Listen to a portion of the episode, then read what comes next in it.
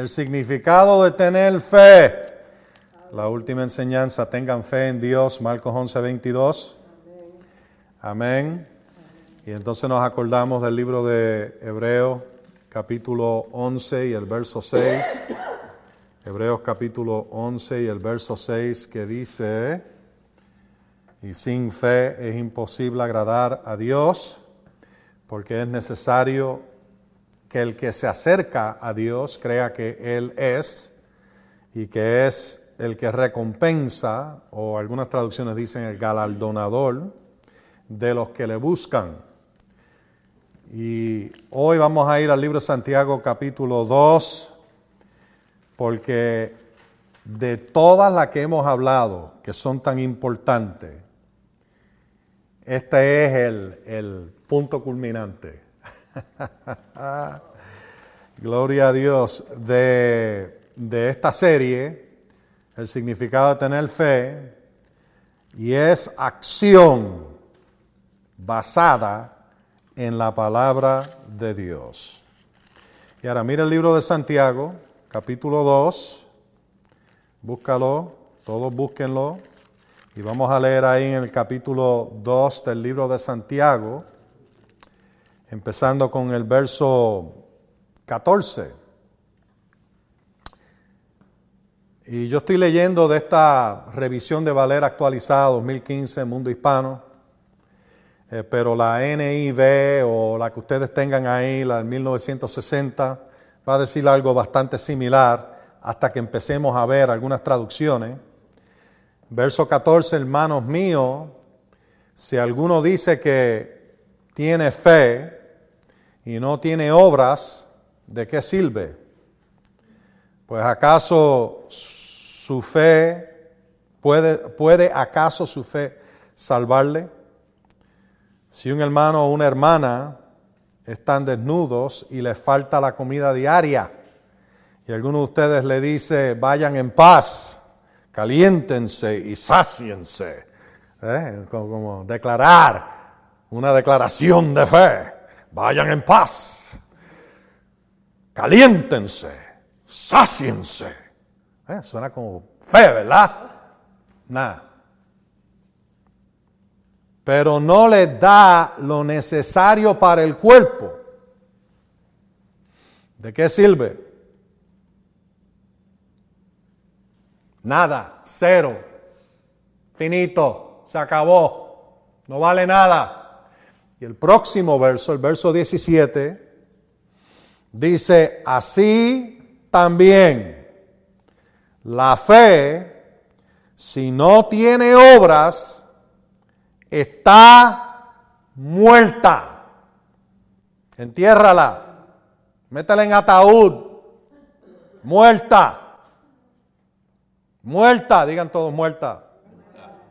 La fe, si no tiene obras, está muerta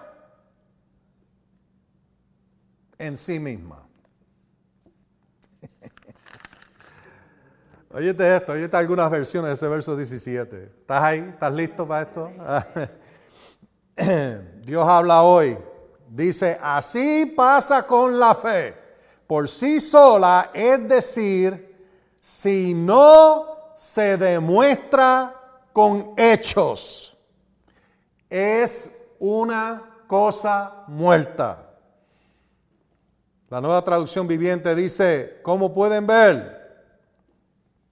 La fe por sí sola no es suficiente, a menos que produzca, digan todos, produzca, buenas acciones. Está muerta y es inútil. ¿Quieren oír eso de nuevo? Sí. Ok, yo lo que dice, como pueden ver, la fe por sí sola no es suficiente. Digan todos, la fe por sí sola no es suficiente. Así que oh, yo tengo fe, yo creo, mm, mm, no es suficiente. Ok, a menos que produzca buenas acciones está muerta y es inútil. La palabra de Dios eh, para todos dice, de la misma manera, si la fe no está acompañada de hechos, así solo está muerta. Biblia, la palabra dice, así es la fe si no produce obra. Digan todos, produce. Está muerta en su raíz. Entonces ahora oyete esto. La traducción en la lengua actualizada dice, lo mismo pasa con la fidelidad a Dios. Digan todos, fidelidad a Dios. Ahora es importante porque eh, ser fiel o la fidelidad a Dios es eh, lo que quiere decir la palabra fe. Pero nota lo que dice, lo mismo pasa con la fidelidad a Dios. De nada nos sirve decir que le somos fieles si no hacemos nada que lo demuestre. Esa clase de fidelidad está muerta.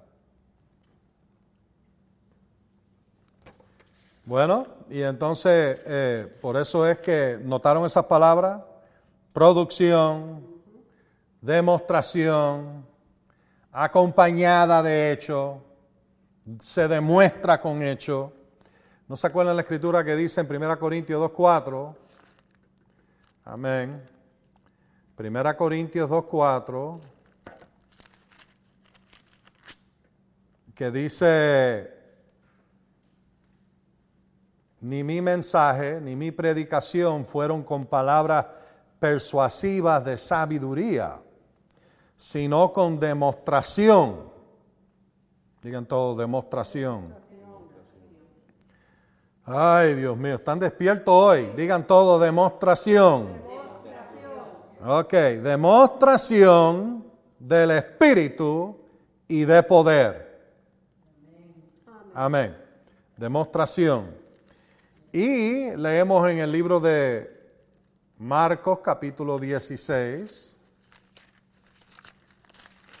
Y el verso 20, que después que recibieron la gran comisión, más tarde vamos a volver aquí, pero el verso 20 dice que ellos salieron y predicaron en todas partes. Salieron y predicaron en todas partes, actuando con ellos el Señor y confirmando la palabra con las señales que le seguían. Amén. Así que esto es bien importante. Ahora, eh, tú bajas aquí al verso, eh, te voy a dar algunas otras traducciones porque estas son en inglés. La Biblia ampliada, eh, la clásica, que debe ser la que tú tienes ahí, no sé si es la que tú tienes ahí, dice, así también es fe. Si no tiene, esto estoy traduciendo del inglés al español. Así también es fe. Si no tiene obras, hechos y acciones de obediencia que la respaldan por sí sola, está desprovista de poder, inoperante, no funciona, está muerta. ¿Oyeron eso? Déjame, decirte eso de nuevo porque es bien importante que captemos esto.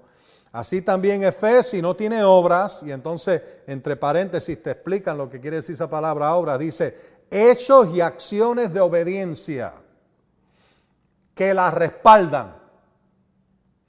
Por sí sola está desprovista de poder.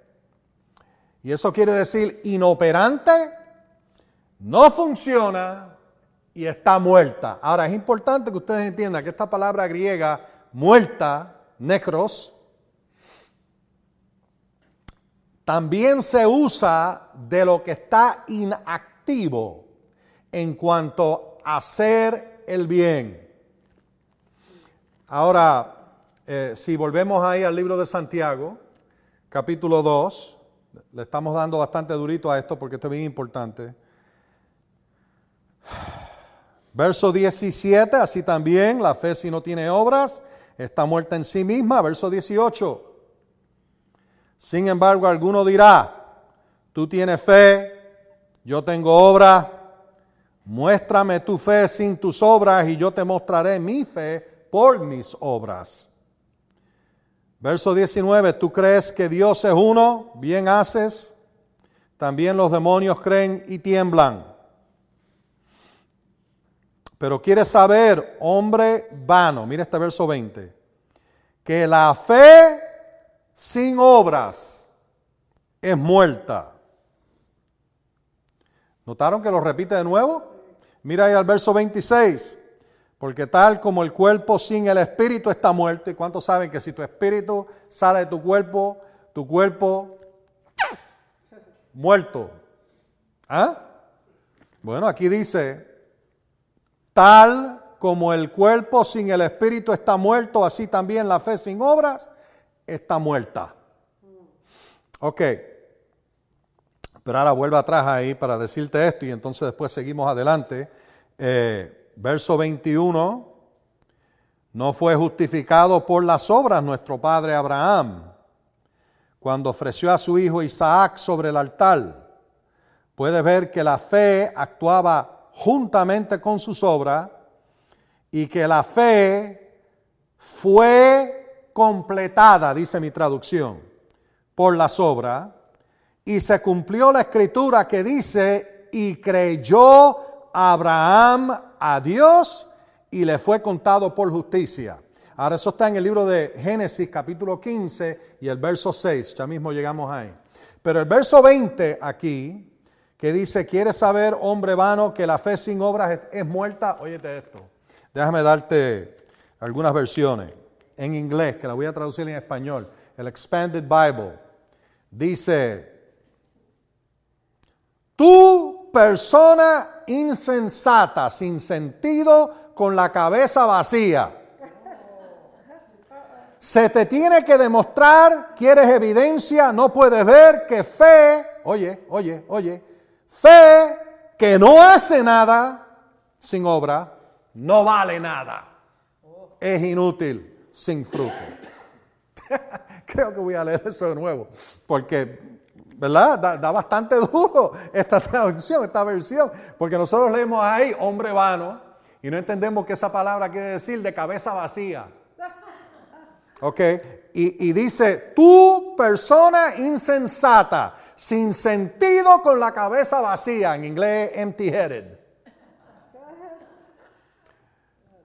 Se te tiene que demostrar, quieres evidencia, no puedes ver que fe que no hace nada, sin obra, no vale nada. Es inútil sin fruto. Bueno, y, hay dos versiones más eh, que dicen la última parte, fe que no hace nada, no vale nada. Dos, dos traducciones adicionales en inglés. Fe que no hace nada, no vale nada. Vamos, vamos a decirlo todos juntos. Fe que no hace nada, no vale nada. Ok. Entonces, otra traducción, la Contemporary English Bible, dice, ¿eres tú tan lento? Necesitas que se te muestre que fe sin acciones no tiene ningún valor y está hablando de lento, espiritualmente y mentalmente, lento, a dummy, stupid. ¿Ok? Eso es lo que quiere decir. y yo sé que está fuerte, pero es la verdad. Quiere decir imbécil. Básicamente, eres tú tan lento. Necesitas que se... Este es el apóstol Santiago hablando. Yo solamente estoy repitiendo lo que él está diciendo. Ustedes entienden, ¿verdad? Eso es lo único que yo hago. Yo solo repito lo que dice él. Yo no lo dije originalmente, no me lo inventé. No estoy insultando a nadie, te estoy diciendo lo que Santiago dijo. Ok. ¿Eres tú tan lento? Slow, slow, lento, slow. ¿Ah? Necesitas que se te muestre que fe sin acciones no tiene ningún valor. Entonces God's Word, la traducción God's Word, dice insensato y literalmente dice imbécil. ¿Ok? Dice, se te tiene que mostrar que fe que no hace nada es inútil. Y entonces, eh, The Living Bible, ¿cuándo vas a aprender que creer es inútil sin hacer lo que Dios quiere?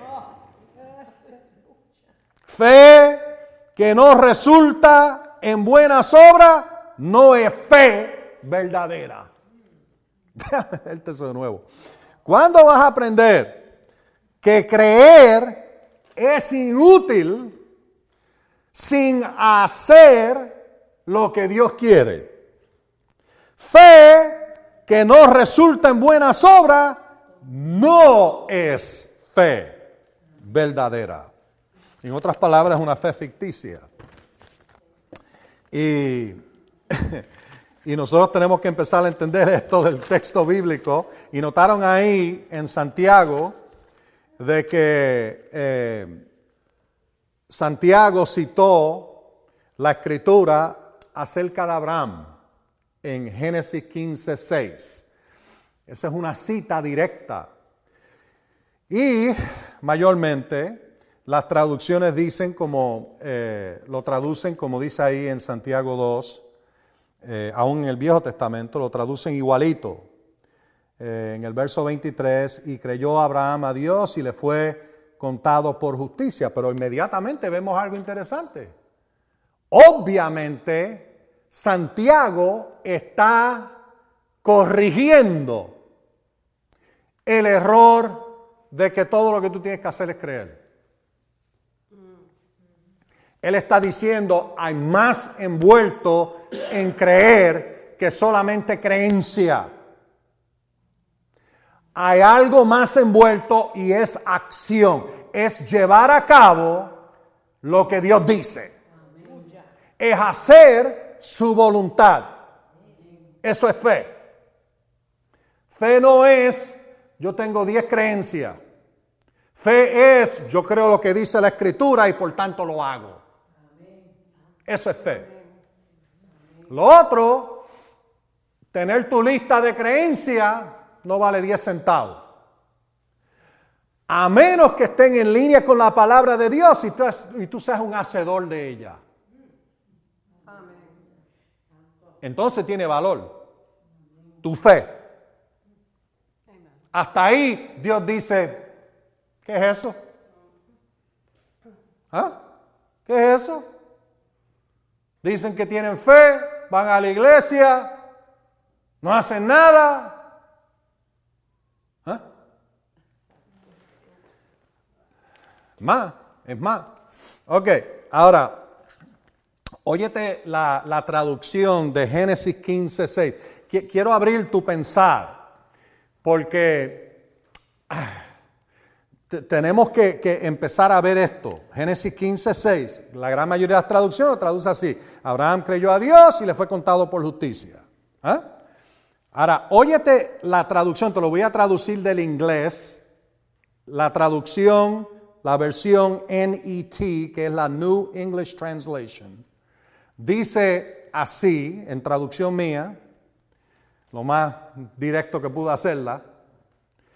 Abraham creyó a Jehová, fue fiel y confió, y Jehová, oye, consideró su reacción de fe como prueba de lealtad genuina.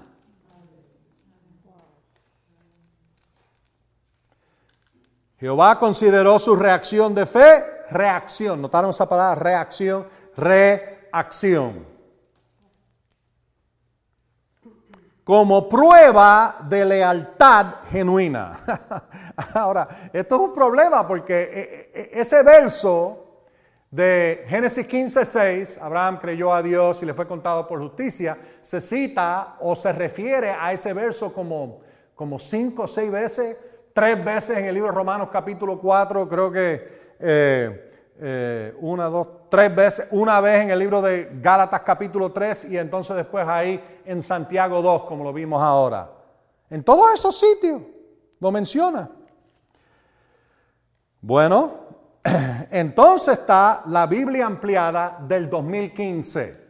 La misma Amplified Bible, no la clásica que te cité anterior, ahora esta es la del 2015. Eh, y te lo estoy traduciendo al español. Dice, entonces Abraham creyó a Dios. Y ahora, para explicarte lo que quiere decir creyó a Dios, dice, afirmó, confió, contó con y se mantuvo firme a Jehová, el Señor. Y él le contó, la acreditó como justicia, hacer lo recto en cuanto a Dios y el hombre. Ahora, ¿por qué te estoy mencionando todo esto? Bueno, el diccionario hebreo y griego del, eh, eh, se llama Mounts, Mounts, M-O-U-N-C-E, diccionario griego y hebreo. Y ese diccionario, eh, ¿cuántos de ustedes han oído del diccionario en griego W-E Vine? Vines, ok, que bien reconocido, Vines Diccionario. Pues ese es, ese es el, el antiguo. El nuevo, que muchos están diciendo que es mejor, y es mejor que Vines, porque en el proceso de los años han averiguado más cosas de los textos originales, ok, por los hallazgos, mal muertos y un montón más. No voy a entrar en todo eso ahora, pero por esa razón, y entonces pues Mounts dice esto bajo la entrada en su diccionario creer. Y entonces bajo la palabra emuná en el hebreo. ¿Por qué? Emuná es la palabra que se usa en Génesis 15.6. pero de la, de la forma que, que, dice Emin, pero es la palabra emuná en hebreo, que se traduce allí como fe o creer. ¿Me entienden? Ok, ¿por qué les digo esto? Oye lo que él dice. y te estoy citando el diccionario. Él dice, el concepto completo bíblico de creer en ambos el Viejo Testamento y el Nuevo Testamento no es solo conocer de que algo es verídico, que generalmente es la forma que, que, personas piensan que creer, oh, es verídico, es verdad. ¿Ah? ¿Verídico? ni es la noción popular de creencia que implica poco más que tener una emoción profunda que resuena con algo. En otras palabras, eh, eh, tú oyes algo y, y piensas, ajá, yo estoy de acuerdo con eso. Yo creo eso. Eso es básicamente lo que muchos dicen cuando hablan de creencia. Ahora oye lo que él dice. Aquí está la frase. Oye la frase. El concepto bíblico de creer incluye acción.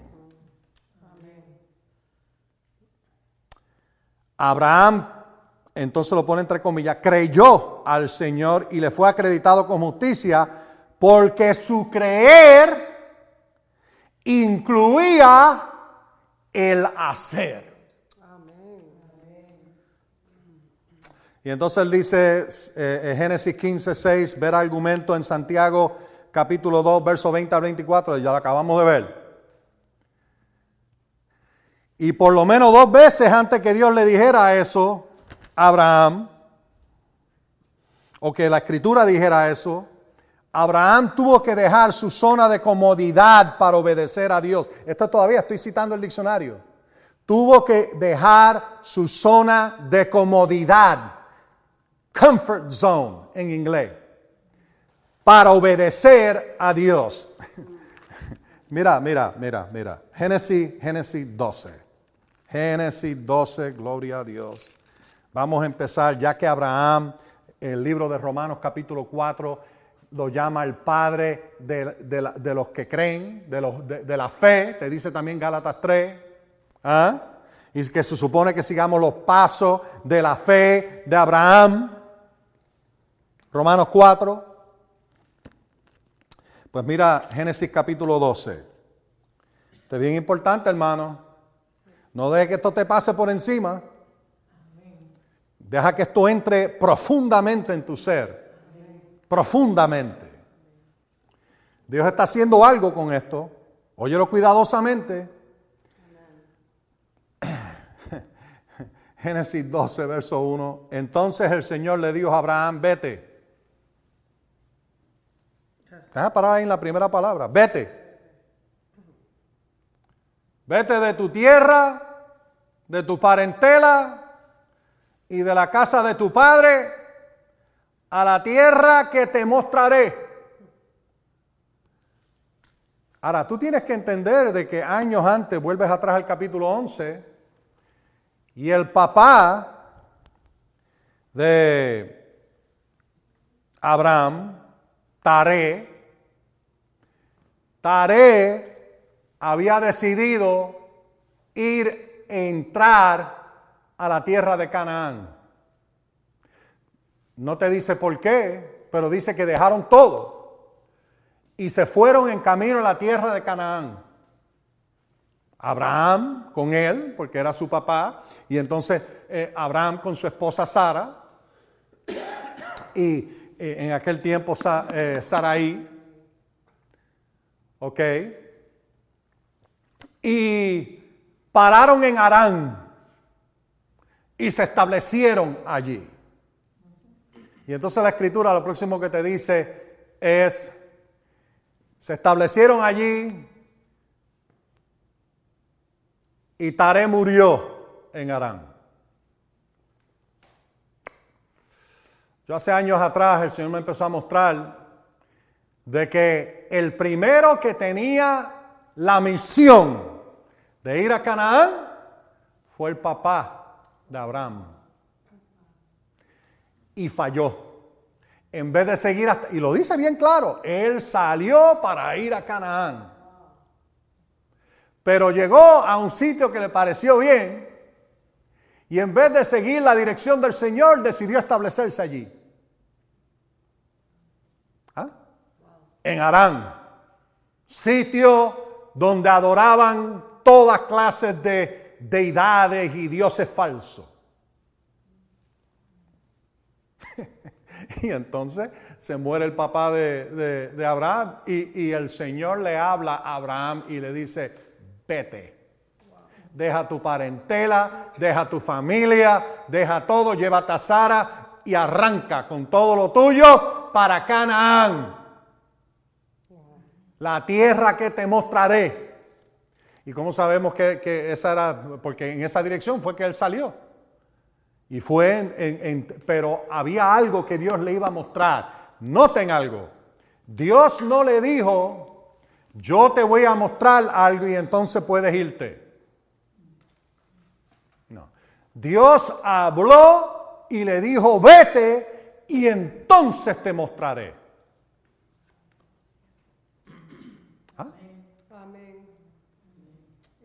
Dios habló, hubo obediencia y entonces más abajo vas a ver y entonces más tarde tú ves cuando el Señor le dice, levanta los ojos y mira las estrellas. Y entonces le dijo, mira a ver tan lejos que puedes ver.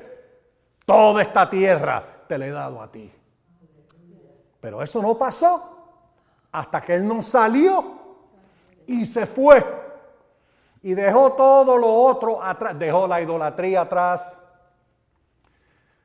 dejó a, a sus parientes incrédulos atrás, dejó a sus eh, eh, amistades locas atrás y siguió con Dios.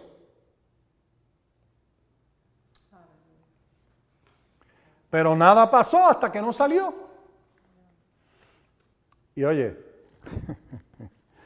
Porque Dios le dice más, le dice, vete a la tierra, y entonces yo haré de ti una gran nación, te bendeciré, verso 2, te engrandeceré tu nombre y serás bendición, bendeciré a los que te bendigan y a los que te maldigan, maldeciré, y, si, y en ti serán benditas todas las familias de la tierra. Abraham se fue. Verso 4. ¿Cómo el Señor le había dicho? ¿Ah? ¿Y qué dice en, el final del verso 5? y partieron hacia la tierra de Canaán, después llegaron a la tierra de Canaán. Y ahí fue que todo empezó a abrirse. ¿Ven ustedes? Dios habló y fue difícil. Mira, no había camioneta, truck, no habían gente para ayudarle a moverse. Tuvieron que recoger todo, montarlo en burrito y camello y arrancar para una tierra que nunca habían estado, un sitio que nunca habían estado. Y cuando lo hicieron, tuvieron gran, él tuvo gran bendición, gran éxito y hasta su mujer, que era estéril, dio a luz. Y su hijo se llamó Yitzhak. Isaac, que quiere decir risa. ah, risa. en la misma cara el diablo. Risa. Eh, que yo no podía tener hijos. Tú te vas a llamar risa. Amén, amén, amén, amén, amén. Amén. Risa, me gusta eso. Mira a ver si, eh, alguien por ahí tiene una hija y le pone risa. Pero en el, en el, sentido, ¿verdad? Porque no puedes decir rizo en, en, español, porque en español rizo es pelo en rizo, ¿verdad? Pero risa. Mm. Me gusta eso. Me gusta un montón. Amén. Ahora, mira, mira esto aquí, deja ver cómo el Señor quiere que yo conecte esto, porque Él me dio este verso eh, y creo que ustedes lo van a ver para entrar en esto próximo que tenemos aquí. Amén.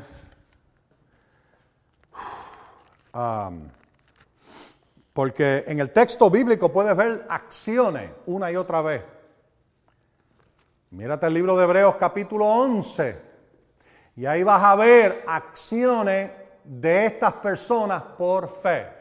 Acción, acción, obedecieron, hicieron, conquistaron eh, reino, eh, eh, derrotaron ejército, hicieron.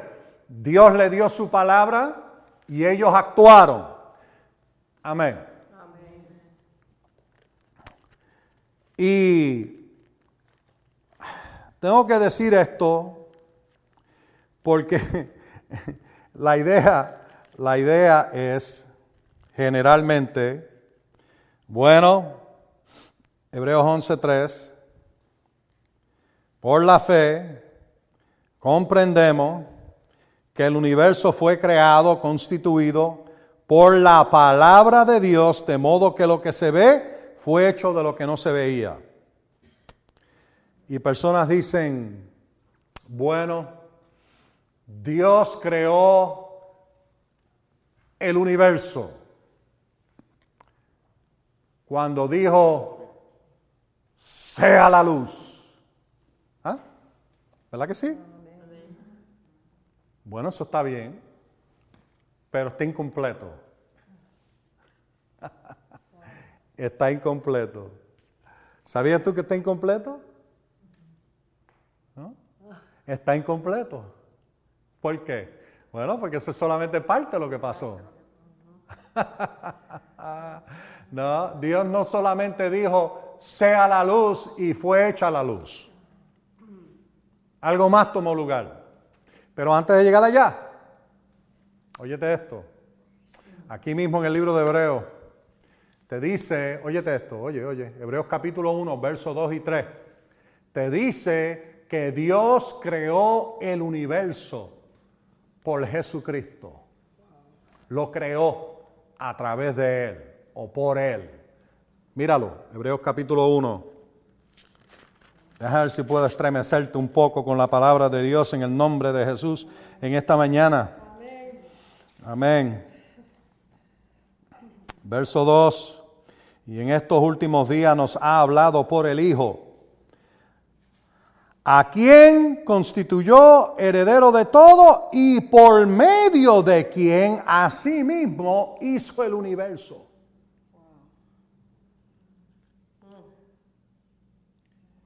Ponte a pensar, ¿quién es Jesús? ¿Quién fue? ¿Quién es?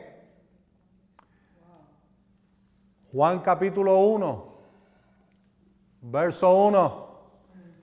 En el principio ¿Qué? Bueno, vamos a leerlo de esta versión, me gusta más. Porque generalmente hablando, en vez de traducir la palabra, traducen verbo en muchas versiones. Y no está mal, pero la traducción directa es la palabra, es, palabra, palabra de Dios. En el principio, óyete esta, la, la 2015, revisión Valera actualizada. En el principio era la palabra. Y la palabra era con Dios y la palabra era Dios. Ella era al principio con Dios. Todas las cosas fueron hechas por medio de la palabra. Y sin la palabra no fue hecho nada de lo que ha sido hecho.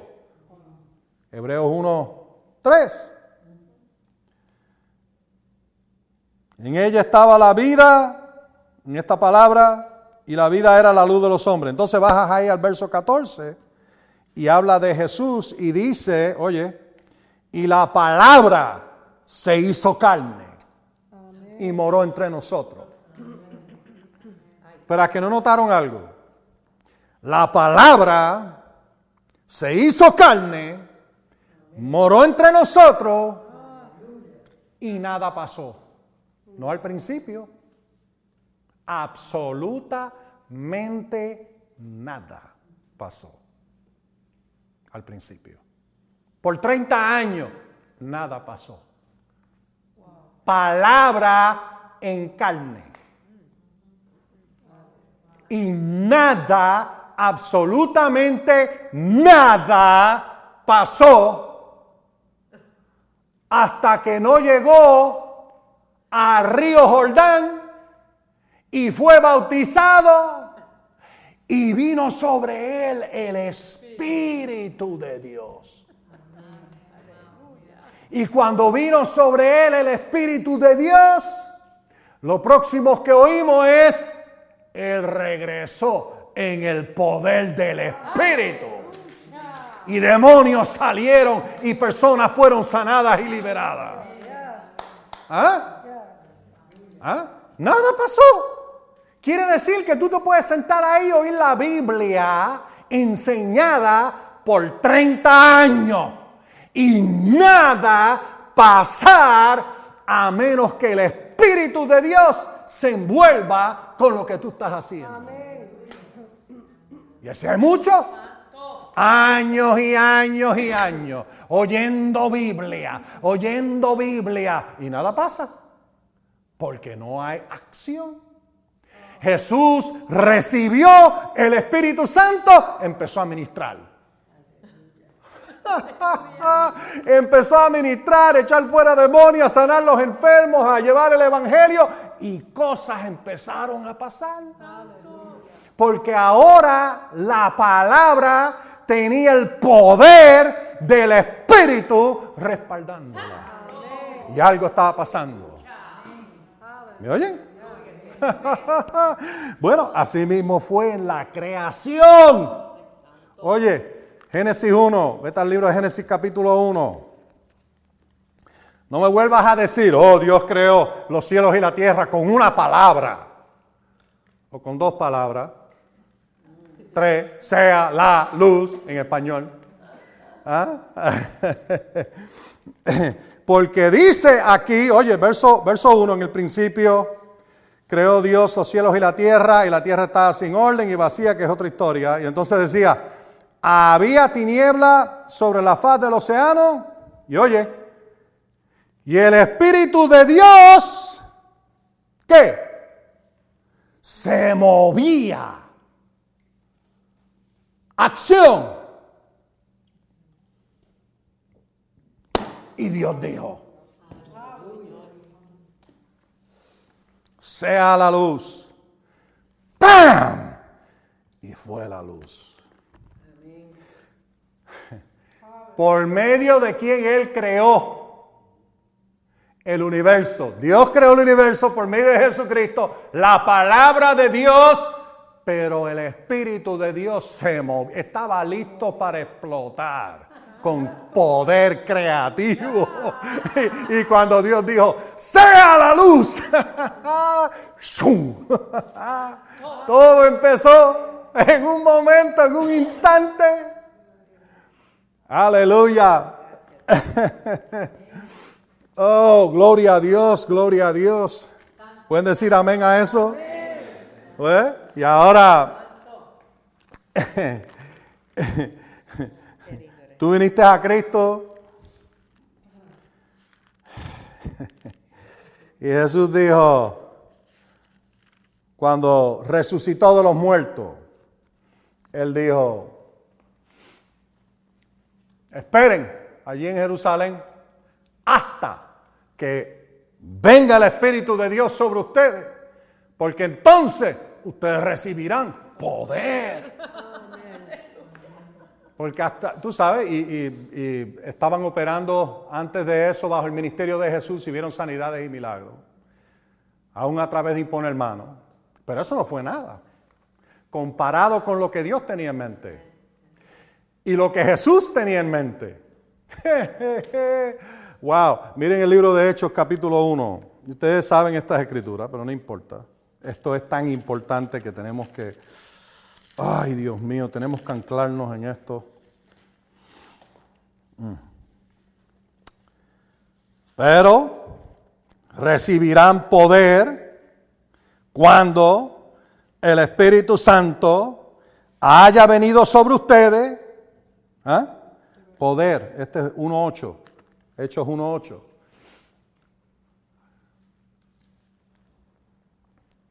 ¿Cuál es el propósito de la venida del Espíritu Santo? ¿Cuál es el propósito de Hechos capítulo 2? Y cayó el Espíritu Santo, vino como, como viento que soplaba fuertemente. ¿Ah? ¿Y, cuál fue el propósito? Poder. ¿Cuál fue el propósito de que empezaron a hablar en otras lenguas? Poder. Pero no es poder por tener poder. es poder, haya venido sobre ustedes, recibirán poder cuando el Espíritu Santo haya venido sobre ustedes y me serán testigos. Y una definición de testigo es aquellos que vienen con evidencia que no se puede negar. Pero hablando de testigo en su forma más sencilla es hablar de Cristo a persona. hablarle de que Él resucitó de los muertos. el Evangelio en su forma más básica. ¿Me oyen ustedes? Eh, eh, primera Corintio, tú sabes, déjame, déjame mencionarte esto. Romanos 1.16 dice que el Evangelio es poder de Dios. Pero ya tú ves que eh, es el poder del Espíritu Santo sobre ti para hablarlo, para salvación. ¿Ah? Salvación, poder, digan todos, poder, para, salvación. Poder, para ser testigo. Amén. Amén. Y entonces Primera Corintios te habla de, esto básico. Primera Corintios 15, verso 3. Él dice, porque en primer lugar, e, esto es primero, esta es la primera parte del Evangelio. ¿Ve? El Evangelio cubre mucho más. Hay mucho más envuelto, hay mucho más que se debe de enseñar. Pero esto es la primera parte. ¿Cuál es la primera parte? En primer lugar, les he enseñado lo que también recibí, que Cristo murió por nuestros pecados conforme a la escritura, que fue sepultado y que resucitó al tercer día. Y que muchos lo vieron. Y ahí te empieza a dar el listado de todos los que lo vieron. Hasta que en una ocasión 500 lo vieron a la vez, resucitado de los muertos. Ahí te lo dice. ¿Ok? Wow. El verso 6, luego apareció a más de 500 hermanos a la vez. ¿Nunca has notado algo? Wait, wait, wait, wait. Piensa, piensa. Se le apareció después de resucitar a 500 hermanos.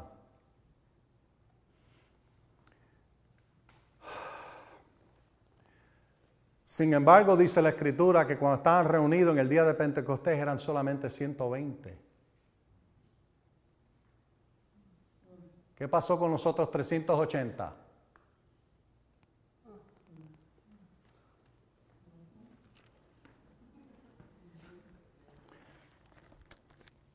Piensa, piensa. Vamos a creerle que regresaron después que cayó el día de Pentecostés, pero se perdieron de algo tan extraordinario y glorioso que hubo un estruendo tan grande, un ruido tan grande que todo el mundo vino corriendo. Y había gente de todas las naciones porque estaban reunidos allí para la fiesta de Pentecostés. Y Pedro, y, dijeron, ah, mira, los oyeron hablar en otras lenguas y dijeron, mira, están borrachos. Y otros dijeron, no, pero nosotros lo oímos eh, eh, eh, declarar las grandezas de Dios en nuestro lenguaje. Y Pedro se levanta, no, no es que estamos borrachos, ya que es solamente, ¿qué? ¿La tercera hora o la, la tercera hora del día? Esto es aquello profetizado por el profeta Joel. Derramaré de mi espíritu sobre todo acá. Y él se para, da la palabra de Dios conforme a el Evangelio, conforme a 1 Corintios capítulo 5, verso 3. Poder de Dios cae sobre todo ellos. El Espíritu de Dios los, lo, los mueve a todos ellos. Y tres mil vinieron al Señor de un cantazo. Luego más tarde vemos cinco mil.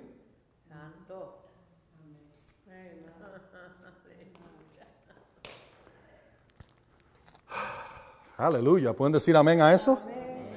Bueno. Acción. Acción.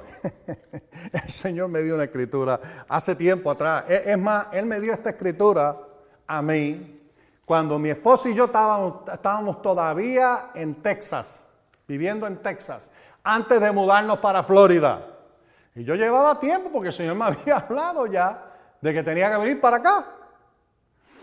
Y nosotros buscando cómo hacerlo. Y finalmente el Señor me habló con esta escritura. ¿Nunca has leído esto? Mira eh, eh, el libro de Segunda Reyes, capítulo 7. Y yo espero que no vengas esperando un mensajito cortito hoy. Porque si viniste esperando un mensajito cortito, you're going to be sadly mistaken. Vas a estar muy equivocado. Ya que la semana pasada no pude ministrar, ya tú sabes. Hoy tienes un double barrel. Ok. Ay, Señor. Mira, esta historia es bien interesante. Tú lees aquí en Segunda Reyes, eh, el capítulo 6 te habla de los sirios cuando sitiaron a, a Samaria, la ciudad de Samaria. Y tú sabes, la, rodearon por todos lados y no podía entrar nadie ni salir nadie. Y entró un hambre, una desesperación entre la gente porque no había suficiente comida, ni agua, ni nada.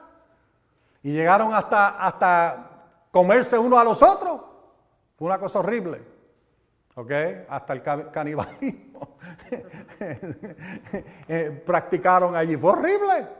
Así de, desesperado estaban. Y tú dices, bueno, yo nunca estaría tan desesperado. Bueno, Tú eres creyente y tú creerías a Dios y el Señor te proveería a ti, pero, pero el resto de estos, de estos impíos que estaban allí no creían en nada. ¿Ah? Y estaban haciendo lo que podían hacer para sobrevivir, que estaba mal, un pecado horrible, pero así estaban y finalmente el profeta Eliseo les anuncia y les deja saber, esto va a pasar mañana van a ser liberados, los sirios van a, regresar a su casa y vamos a tener todo lo que necesitamos aquí. Y entonces pues el que, el, uno de los, de los que estaba con el rey se empezó a mofar y empezó a decir, ah, si, si, si, si Dios abriera las ventanas del cielo, eso más nunca tomaría lugar. Y él dijo, el profeta le dijo, tú lo vas a ver con tus ojos, pero no lo vas a disfrutar.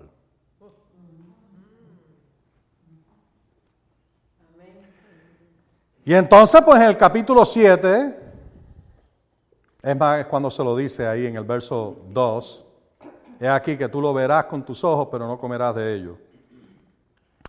Y en el verso 3, había cuatro hombres leprosos en la entrada de la puerta de la ciudad, los cuales se dijeron, ahora, estaban en la puerta de la ciudad. ¿Por qué estaban en la puerta de la ciudad?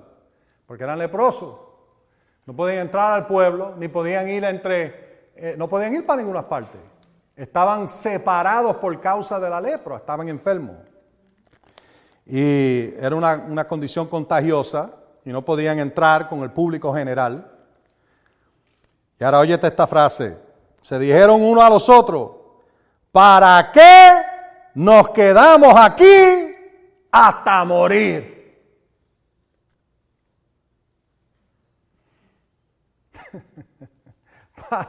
y, esa, y esa fue la frase que el Señor me dio. ¿Para qué te vas a quedar aquí hasta morir? Es básicamente lo que Dios le dijo, le dijo a Abraham, Abraham, su papá ya había muerto allí en Arán, y él le dijo, vete, ¿para qué te vas a quedar aquí hasta morir? Y entonces la historia te dice, y es interesante leerla después, no voy a leerla completa, pero quería darte esa frase o ese, esa, esa declaración, porque es poderosa. ¿Para qué quedarnos en la misma condición que estamos? Muriéndonos. ¿Y por qué si, si nos quedamos aquí vamos a morir? Si nos vamos allá con los sirios, Maybe ellos tengan compasión de nosotros y nos den algo de comer. Y si no, y si morimos, pues. Pero ¿para qué quedarnos aquí hasta morir sin hacer nada? Y ellos salieron en dirección al campamento de los sirios. Y Dios hizo un tremendo ruido que se oyera en el campamento de los sirios. Y ellos pensaron de que el rey de Samaria había eh, le había pagado a alguno de los reyes, creo que de, Egipto y otros, eh, para venir a ayudarlo y arrancaron a correr y dejaron todo allí. Y cuando los cuatro leprosos llegan al campamento de los sirios, nadie estaba allí. Y toda esa comida y todos esos bienes y todo lo que dejaron atrás ellos tuvieron tremenda fiesta. Y empezaron a comer y empezaron a, disfrutar y, encontraron hasta oro y plata. Y mi pregunta es, ¿quién va a la guerra con su oro y plata? Que no tiene sentido, pero ellos tenían toda clase de vestidos y toda clase de cosas. Y finalmente dijeron, no, no podemos hacer esto. Y ahí fue que regresaron y se lo dijeron a todos, salieron y vieron. Y entonces el pueblo ese mismo día salió y tal como dijo el profeta tomó lugar. Porque aquel incrédulo, cuando fue a abrir las puertas, la gente estaba tan desesperada que la atropellaron y allí mismo murió. Así que los leprosos tenían una palabra del Señor. ¿Para qué quedarnos aquí hasta que muramos. ¿Ah? Mira el libro de Marcos 16.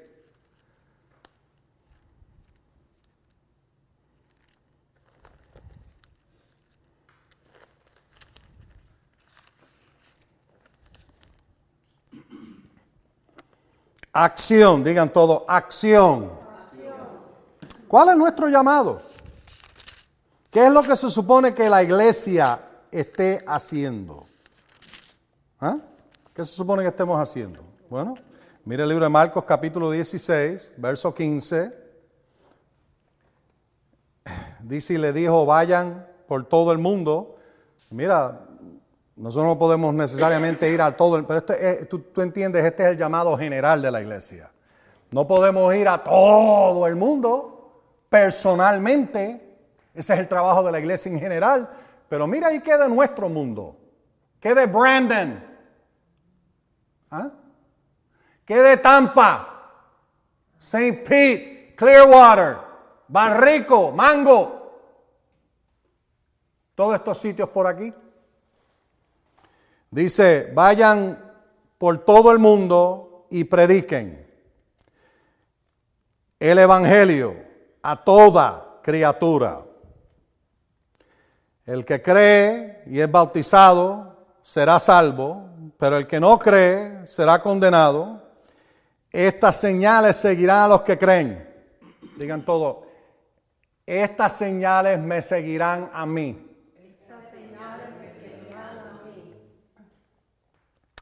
Entonces él dice, en mi nombre echarán fuera demonios, hablarán nuevas lenguas, tomarán serpientes en las manos, que no quiere decir que vas a jugar con culebra. Ok, tomarán serpientes en las manos, es como lo que pasó con Pablo, la isla de Malta, creo que fue Malta, ¿verdad? Eh, en Hechos capítulo 28, estaba preparando un fuego y salió del fuego una víbora y se le pegó al brazo y él shook it off. la víbora cayó al, fuego. ¿ah?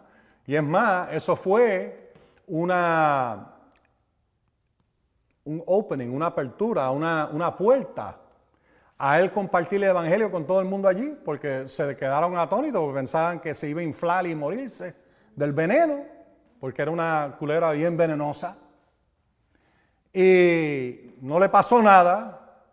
Y entonces pues ahí empezó a ministrar y hasta el dirigente de la isla, un milagro, un solo milagro.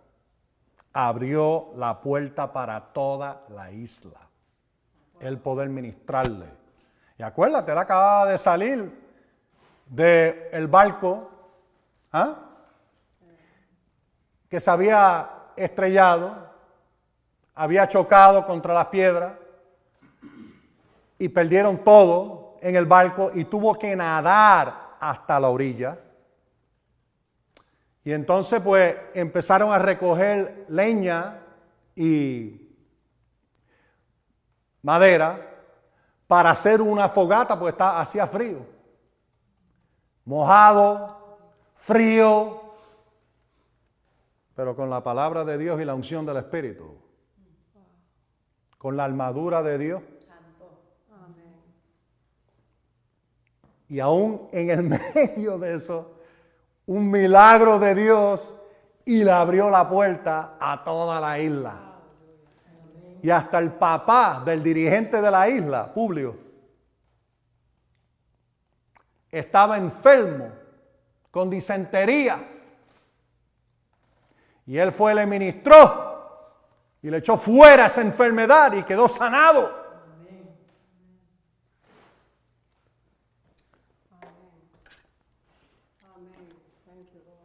Ahora mi pregunta es, ¿de qué nos quejamos nosotros? Amén. Y entonces dice, y si llegan a beber cosas venenosas, de nuevo, no es que a propósito, pero especialmente en aquellos días y también hoy, hay muchos sitios donde tú no puedes beber el agua. Y es mejor que estés creyendo protección divina cuando vaya. Creyendo que el Señor te protege de venenos en lo que comes y, y tomas.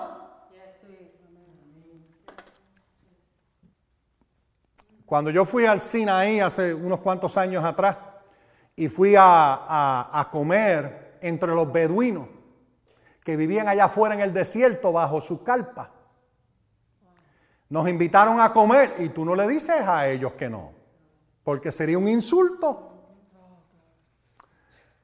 Y los nenes con mocosidad por la, la cara y sin ninguna clase de higiene, hicieron una torta allí.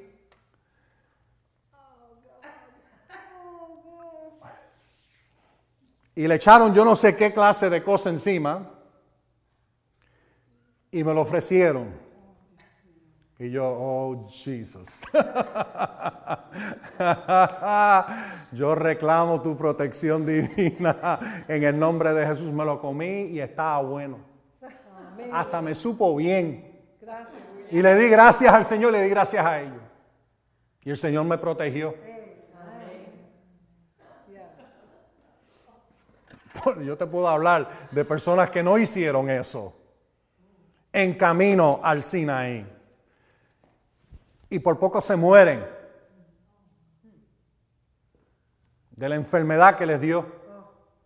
Tuvieron que llevarlo de emergencia. Vino un helicóptero del ejército de Israel y tuvo que venir y llevárselo de emergencia, pues se estaban muriendo en la guagua, en el autobús donde estaban, se estaban muriendo.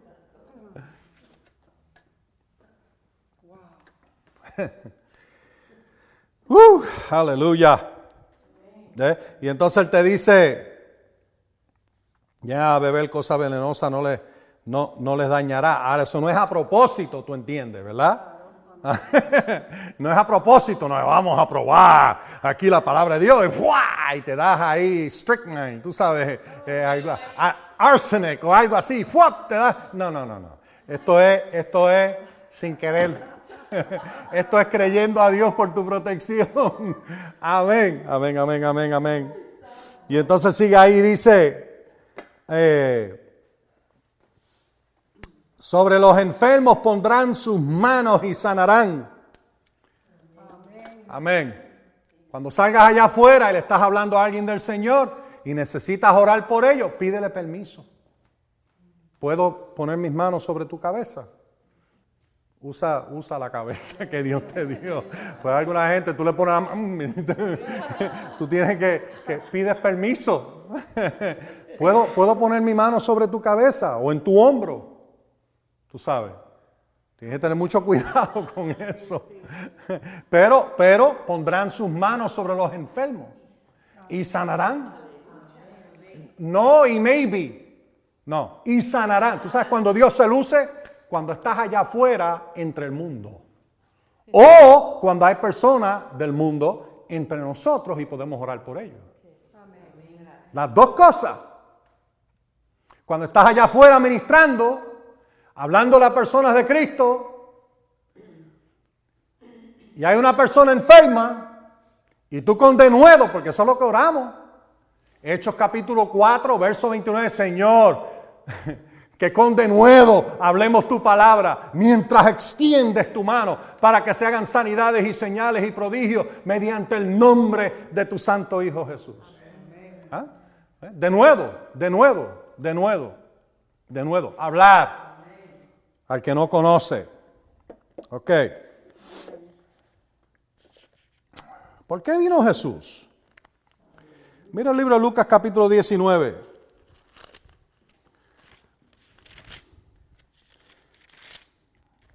Verso 10. Dice, porque el Hijo del Hombre ha venido a buscar y a salvar lo que se había perdido. Y, esto es en realidad, aunque muchas versiones no te lo dicen y no lo ponen en, eh, pero en realidad esto es casi una cita directa del libro de Ezequiel, capítulo 34. Lo puedes después buscar, versos 11, 12, 15 y 16 de Ezequiel 34, donde habla de que el Señor mismo vendrá y buscará y salvará y traerá liberación para aquello que está perdido. Yo declaro hoy, en el nombre de Jesús, que Dios pone una pasión extraordinaria en nosotros por ver a los atados liberados, a los que no conocen a Cristo, que vengan a Él. Pero Dios te va a usar a ti y me va a usar a mí. No va a usar a fulano de tal. A menos que ellos estén creyendo también, pero estoy hablando eh, aquí en esta congregación. Va a usarnos a nosotros para hablar, para ministrar. ¿Eh? Toda esta, esta semana hemos estado dando palabras, dando palabras, dando palabras. Es tiempo de actuar.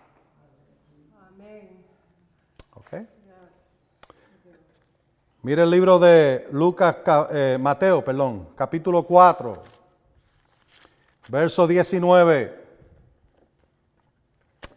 Y fíjate por, del llamado del Señor.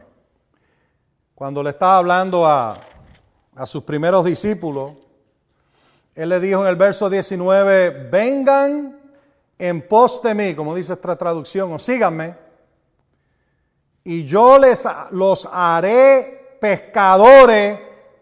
Y aquí voy a traducirlo de seres humanos, porque si la tuya dice hombre, buscas esa palabra y está hablando de hombres y mujeres, está hablando de, seres humanos en general. Así que vengan o síganme, que quiere decir literalmente esto es un mandato. Vengan acá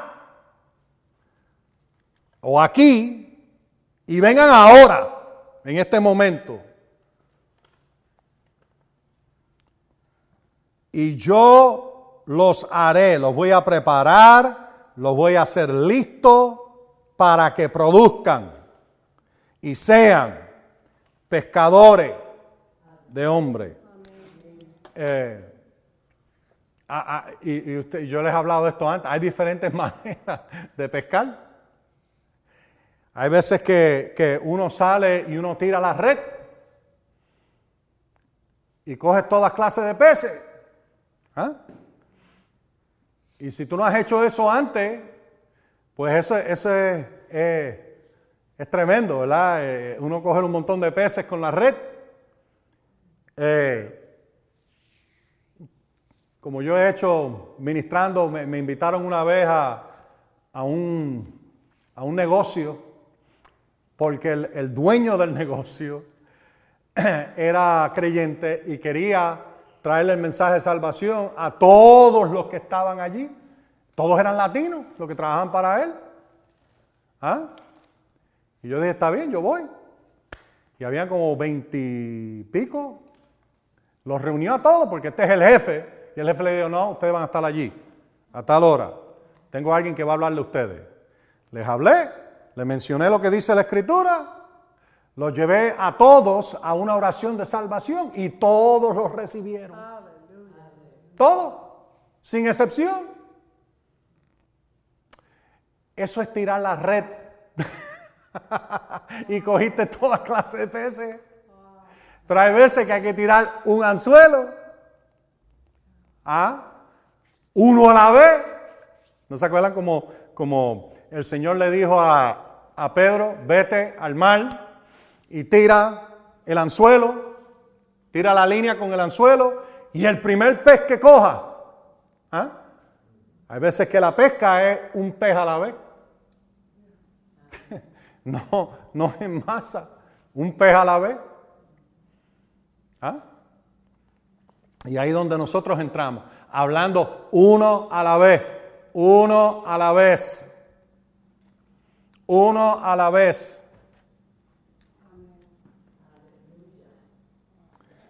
Amén. Pescadores, que quiere decir que todos tenemos que movilizarnos para traer una cosecha de personas a Cristo. Amén. Y ahora nuestro trabajo no es convencer, nuestro trabajo es anunciar.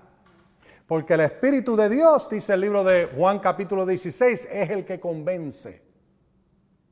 Nuestro trabajo, anunciar. Su trabajo, convencer.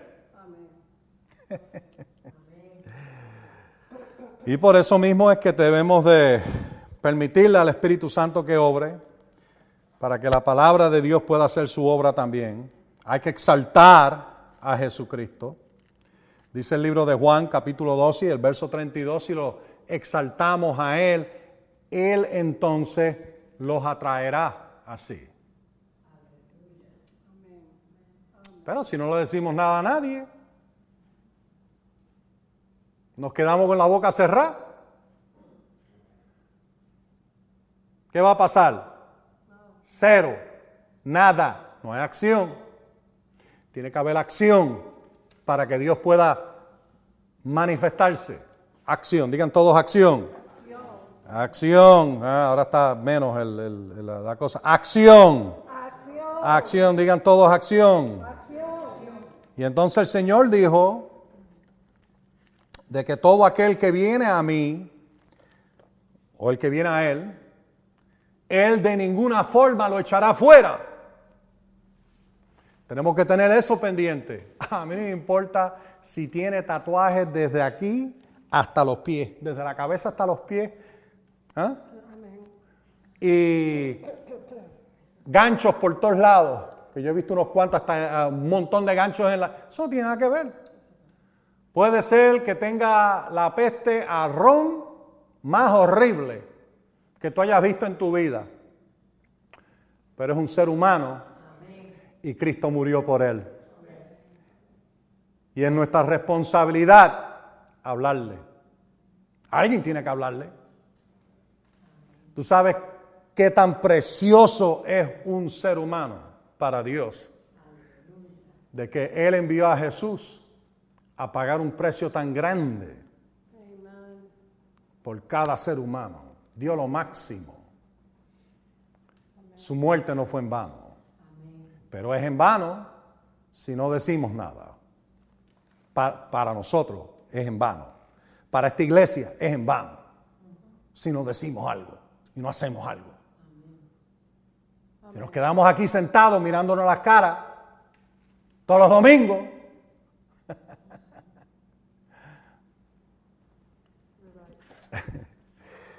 amén, amén, amén, amén, amén.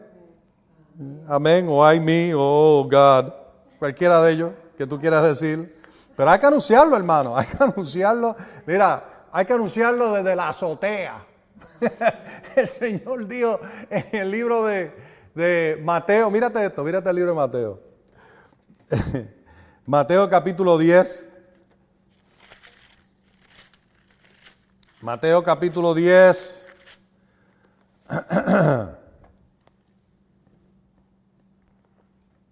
Verso 27, Jesús dijo, el que les, lo, perdón, lo que les digo en privado, díganlo en público. Y lo que oyen al oído, proclámenlo desde la azotea. Anunciarlo, anunciar a Cristo desde la azotea. Ay, Señor, ¿te acuerdas, Lani, de esta escritura? Isaías capítulo 52. ¿Ah? Isaías 52 y el verso 7. Ajá, cuán hermosos son sobre los montes los pies del que te trae buenas nuevas te acercas a alguien y les trae las buenas nuevas de Cristo y su vida empieza a cambiar. Hermosos son tus pies para esa persona.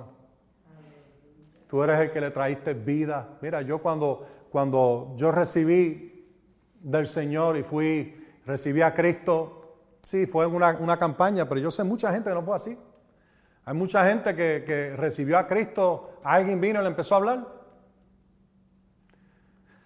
Están perdidos. Yo sé de gente que le hablaron de Cristo. En realidad, la primera persona que me habló, bueno, varias personas me hablaron, Pero la primera persona que a mí me habló del Señor no fue en la campaña, fue en otro sitio.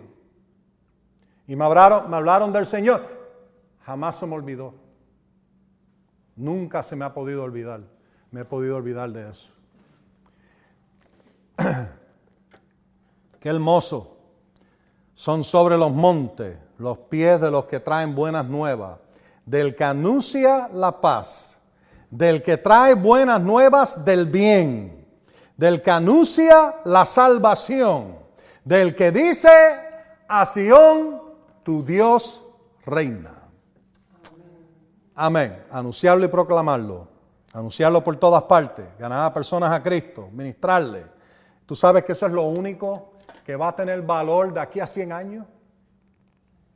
Todo lo que nosotros hacemos en lo físico, nuestros trabajos, nuestra entrada, nuestras ganancias, todo eso, todo eso, la escritura dice, tú no trajiste nada a este mundo y cuando salgas de este mundo no vas a llevarte nada menos una sola cosa. Aquellos a quien tú traíste a Cristo y aquellos a quien tú le ministraste el poder del Espíritu Santo. Aquellos a quien tú les pudiste ministrar la palabra de Dios, eso es lo único que te lleva. Todo otro se queda. El Rolex se queda. El carro se queda, el negocio se queda. Todo se queda. Tu casa, hasta los espejuelos se quedan. todo se queda, todo se queda. Amén. Lo único que te vas a llevar es aquellos que ganaste para Cristo, para las cosas de Dios, para la palabra, aquellos que le ministraste. Eso es lo que te vas a llevar. ¿Mm?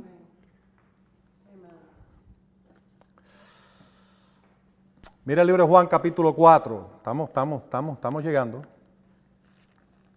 Juan capítulo 4. Gracias Señor. Dos escrituras que quiero mostrarte aquí, pero eh, quiero mostrarte esta frase de Juan capítulo 4 y el verso 35. No dicen ustedes todavía faltan cuatro meses para que se llegue la ciega.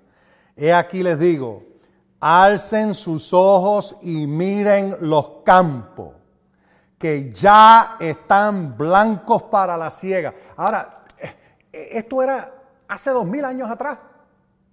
Cuanto más hoy los campos están blancos, listos para la cosecha de seres humanos. Oh, hermano. lo que Dios está haciendo alrededor del mundo es extraordinario. Sí, el diablo está haciendo un montón de cosas y el enemigo, pero lo que Dios está haciendo es más allá de lo que tú te puedes imaginar y este es solamente el principio de lo que Dios tiene en mente hacer sobre este planeta antes de la venida del Señor. ¿Sabes? Nosotros aquí pensamos que una iglesia de 10.000 personas es gran cosa. ¡Woo! ¡Wow! ¡Woo! Gloria a Dios, aleluya. Ah, tremendo, ok, tremendo. Yo vi un video los otros días de una iglesia, creo que era Nigeria, Nigeria creo que.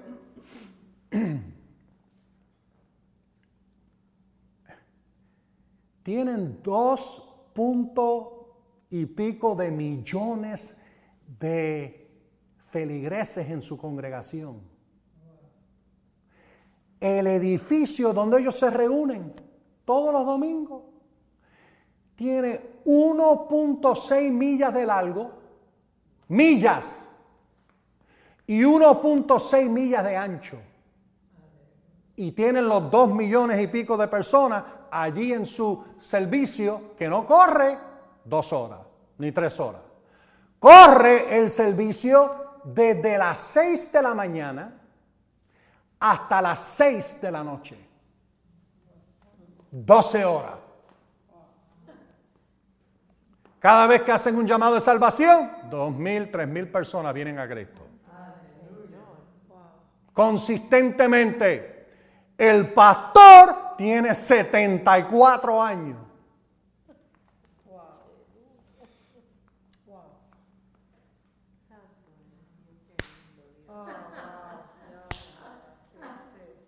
Despierta. Eso es lo que me dice a mí cada vez que yo... Despierta. Levanta tus ojos y mira. Tú ves ese edificio, Dios mío. Tú no ves el final, cuando te tomaron eh, eh, fotos del final, tú sabes, trataron de llegar al final, y lo único que tú veías bien lejos, a la distancia, unas compuertas grandísimas abiertas, el edificio como una columna, como 20 veces el tamaño, o más, del cada columna para aguantar ese techo gigantesco como de 60 pies de alto. Y como están allí 12 horas y vienen tantas personas, mujeres embarazadas, dan a luz en el servicio. El servicio que yo vi Sesenta y pico, setenta niños nacieron. Y entonces el pastor se puso a decir, nacieron allí mismo, porque no son como las mujeres en, los Estados Unidos. ¡Ah! Y van gritando para el hospital. ¡Ah! Vienen y ¡fuap! dan a luz allí, vienen sus amigas, la ayudan, cortan el, el, el de eso, sacan lo otro y la mujer se pone el bebé en la espalda en su, y, se lo amarra y ya se acabó. Lo hacen en el campo así. Vienen y sacan el bebé, tienen el bebé, se lo ponen en la espalda y siguen trabajando. Pues están trabajando.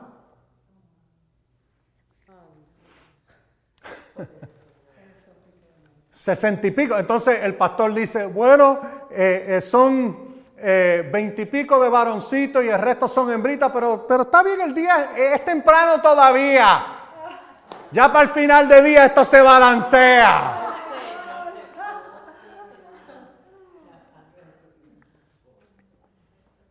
No podemos conformarnos. Dios tiene una visión tan grande. Oh, Dios mío, entonces después vi a otro pastor. oh, Dios mío. Él empezó, ya llevaba unos cuantos años ministrando y tenía mil personas. Y entonces dijo, no, hay algo más que el Señor quiere hacer. Y el poder de Dios se derramó en esa iglesia. Y habían como mil personas. Y el próximo domingo había mil personas dentro del edificio y tres mil afuera. Al otro domingo habían cinco mil afuera y mil en el edificio.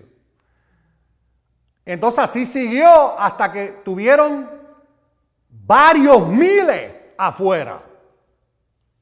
Y decidieron, bueno, yo creo que ya es tiempo de nosotros conseguir un edificio un poquito más grande. Así que se consiguieron un edificio un poquito más grande, de 10 mil personas creo que fueron. Y las 10 mil personas sentados y afuera 200 mil personas.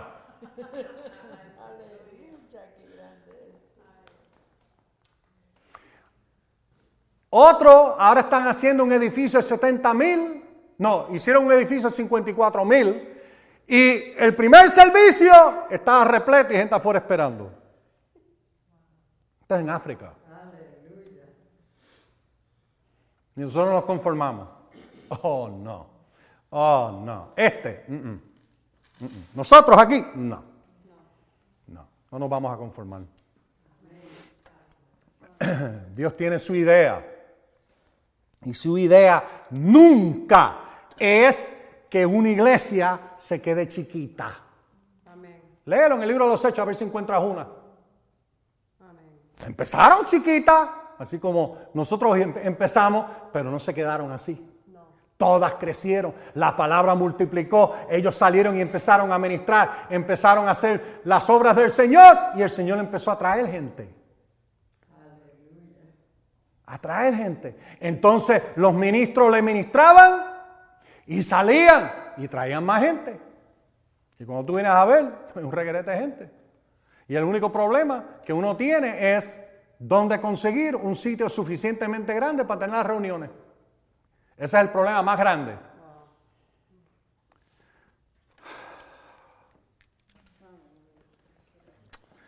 ¿Están todos aquí? Ok. Mateo 9. Mateo 9.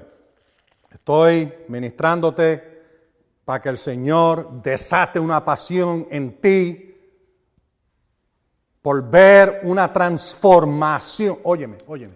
Ver una trans... No, no vaya muy lejos. En Brandon. Una transformación de personas. Porque vienen por montones a Cristo, pero no va, no va a ser automático, hay, que, hay que ministrarle. El programa de radio es solamente una forma, hay que ministrarle. Ok, Mateo 9, verso 36. ¿Están ahí todos? No, yo no estoy ahí. Espérate. Mateo 9, 36. Y cuando vio las multitudes, espérate, espérate, vamos a volver atrás al verso 35. Jesús recorría todas las ciudades y las aldeas, enseñando en sus sinagogas, predicando el evangelio del reino y sanando toda enfermedad y toda, y toda dolencia. Y cuando vio las multitudes, tuvo compasión de ellas. Mire esos campos. Hay que tener compasión por estas personas allá afuera, muriéndose, no lo saben, no saben que el próximo paso que pueden dar puede ser su último. No saben de que hay una eternidad real, un cielo para ganar con Dios y obtener y un infierno para perderse y para no ir. ¿Me oyen ustedes?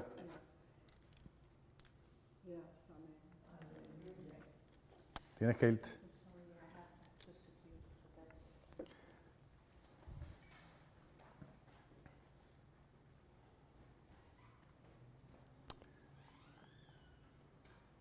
Entonces aquí repetimos lo mismo. Vio las multitudes, tuvo compasión de ellas porque estaban acosadas y desamparadas como ovejas que no tienen pastor. Entonces dijo a sus discípulos, a la verdad la mies es mucha, pero los obreros son pocos. Rueguen pues al Señor de la mies que envíe obreros a su mies. Ahora, lo que tú tienes que determinar es, yo soy un obrero. Tú sabes cuando el profeta Jeremías dijo, eh, eh, o Ezequiel, uno de los dos, o Isaías, eh, uno de ellos que dijo, que dijo, Señor, envíame a mí, porque había oído desde el cielo, ¿a quién vamos a enviar? Y él dijo, Señor, envíame a mí, obrero, a la mies, mucho Rueguen pues al Señor de la, mies, de la mies que envíe obreros a su mies. Porque la mies es mucha, pero los obreros son pocos. ¿Sabías tú? Oh, Lord. Cuando yo oí esta estadística, no, puedo ni creerla. ¿Sabías tú de que según las estadísticas cristianas, de toda la iglesia, solo un 5% le habla a otros de Cristo.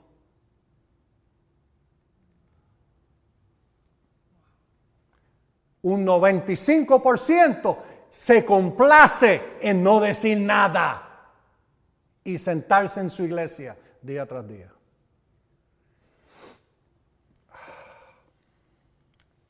Para mí eso fue un shock Nunca había oído esa eh, eh, estadística hasta que la, oí y, ahí está, blanco y negro. De toda la iglesia, 5% son los que están ganando personas a Cristo. Y no estamos hablando de ministros, nada más, estamos hablando de entre todos. 5%. Hay que cambiar esa estadística. Estamos prestos por ver una revolución espiritual en nuestra tierra. Y esa revolución empieza con la pasión y el fuego del Espíritu en el corazón de cada creyente para ver la transformación de nuestro mundo. Hermano, muchos están esperando que Dios actúe, pero Él está esperando que nosotros actuemos. ¿Están todos aquí?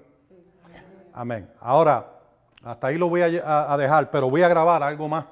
Quiero que se grabe esto, ¿ok? Porque esto lo vamos a poner en cada... Eh, en cada eh, programa de radio, ¿ok? lo vamos a conectar con el closing para que siempre en cada closing se haga, se haga esto. Es bien importante que lo hagamos. Y en toda sinceridad, es algo que debimos haber hecho desde el principio, pero mira, yo, yo estoy aquí haciendo esto como nunca lo he hecho antes. Así que eh, tengo que adaptarme a lo que el Señor me está mostrando y me está diciendo que haga. Así que vamos, voy a, a grabar esto, ¿ok? Y esto es lo que vamos a usar para el programa. Y ahora te hablo a ti, oyente. ¿Sabes que Dios te ama y tiene un plan maravilloso para tu vida? ¿Lo sabes de seguro?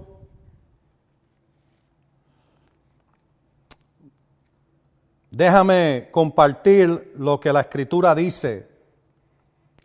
Por cuanto todos pecaron y están destituidos de la gloria de Dios, y también dice que la paga del pecado es la muerte. Mas el regalo de Dios es vida eterna en Cristo Jesús, Señor nuestro. Y la Biblia también dice, toda persona que invoque el nombre del Señor será salvo. Toda persona te incluye a ti. Y voy a orar por ti ahora mismo, que me estás oyendo. Señor, bendice a los que me oyen ahora y a su familia con larga vida llena de salud. Jesús, muéstrale que tú eres real y haz una obra rápida en su corazón. Y si no has recibido a Jesús como el Señor y Salvador, yo te pido que lo haga ahora mismo. Y te digo a ti en el nombre de Jesús, si tú quieres recibir el regalo de Dios que Él tiene para ti, repite esta oración conmigo de todo corazón y en voz alta, suficientemente alta que te oigas a ti mismo decirla. Dilo conmigo. Señor Jesús, entra en mi corazón. Perdona todos mis pecados. Lávame. Límpiame. Libérame. Jesús, gracias. Porque moriste en la cruz por mí yo creo que tú resucitaste de entre los muertos y que regresas de nuevo por mí. Lléname con tu Espíritu Santo. Dame una pasión por los que están perdidos. Un hambre por las cosas de Dios. Y un valor santo para predicar el Evangelio el Evangelio de Jesucristo. Ahora soy salvo. He nacido de nuevo. He sido perdonado. Y voy en camino al cielo. Porque tengo a Jesús en mi corazón. Como ministro del Evangelio de Jesucristo, yo te digo a ti ahora de que todos tus pecados han sido perdonados. Si cometes algún pecado, vete corriendo hacia Dios y no te alejes de Él. Él te ama, como te dije al principio, y tiene un plan maravilloso para tu vida. Gloria a Dios. Amén. Ahora, yo voy a compartir esto con ustedes porque esto es bien importante. Y es importante que tú te aprendas esto. Después al final, tú sabes, al final de la, grabación, puedes poner eh, la dirección de aquí, del clubhouse, ¿ok? Para que personas, tú sabes, en, la, en el cierre, eh, para que personas sepan dónde estemos. Y entonces, apunten esto, todavía si tú usas asambleavencedores.com, te salen los websites y todo eso. Pero también ahora tenemos el, eh, y hemos cambiado el nombre, iglesiavencedores.org. ¿Ok? Va a ser más fácil y vamos a llamarle programa Vencedores. Este es el programa Vencedores. Y entonces, ¿de dónde viene? La iglesia Vencedores. ¿Ok? ¿Por qué vencedores? Bueno, porque no queremos ser perdedores. Así yo creo que eso está claro, ¿verdad? Amén. Vencedores. Y esta, es la, y esta es la escritura que vamos a usar, 1 Juan 5.4. Y esta es la victoria que ha vencido al mundo nuestra fe. Amén.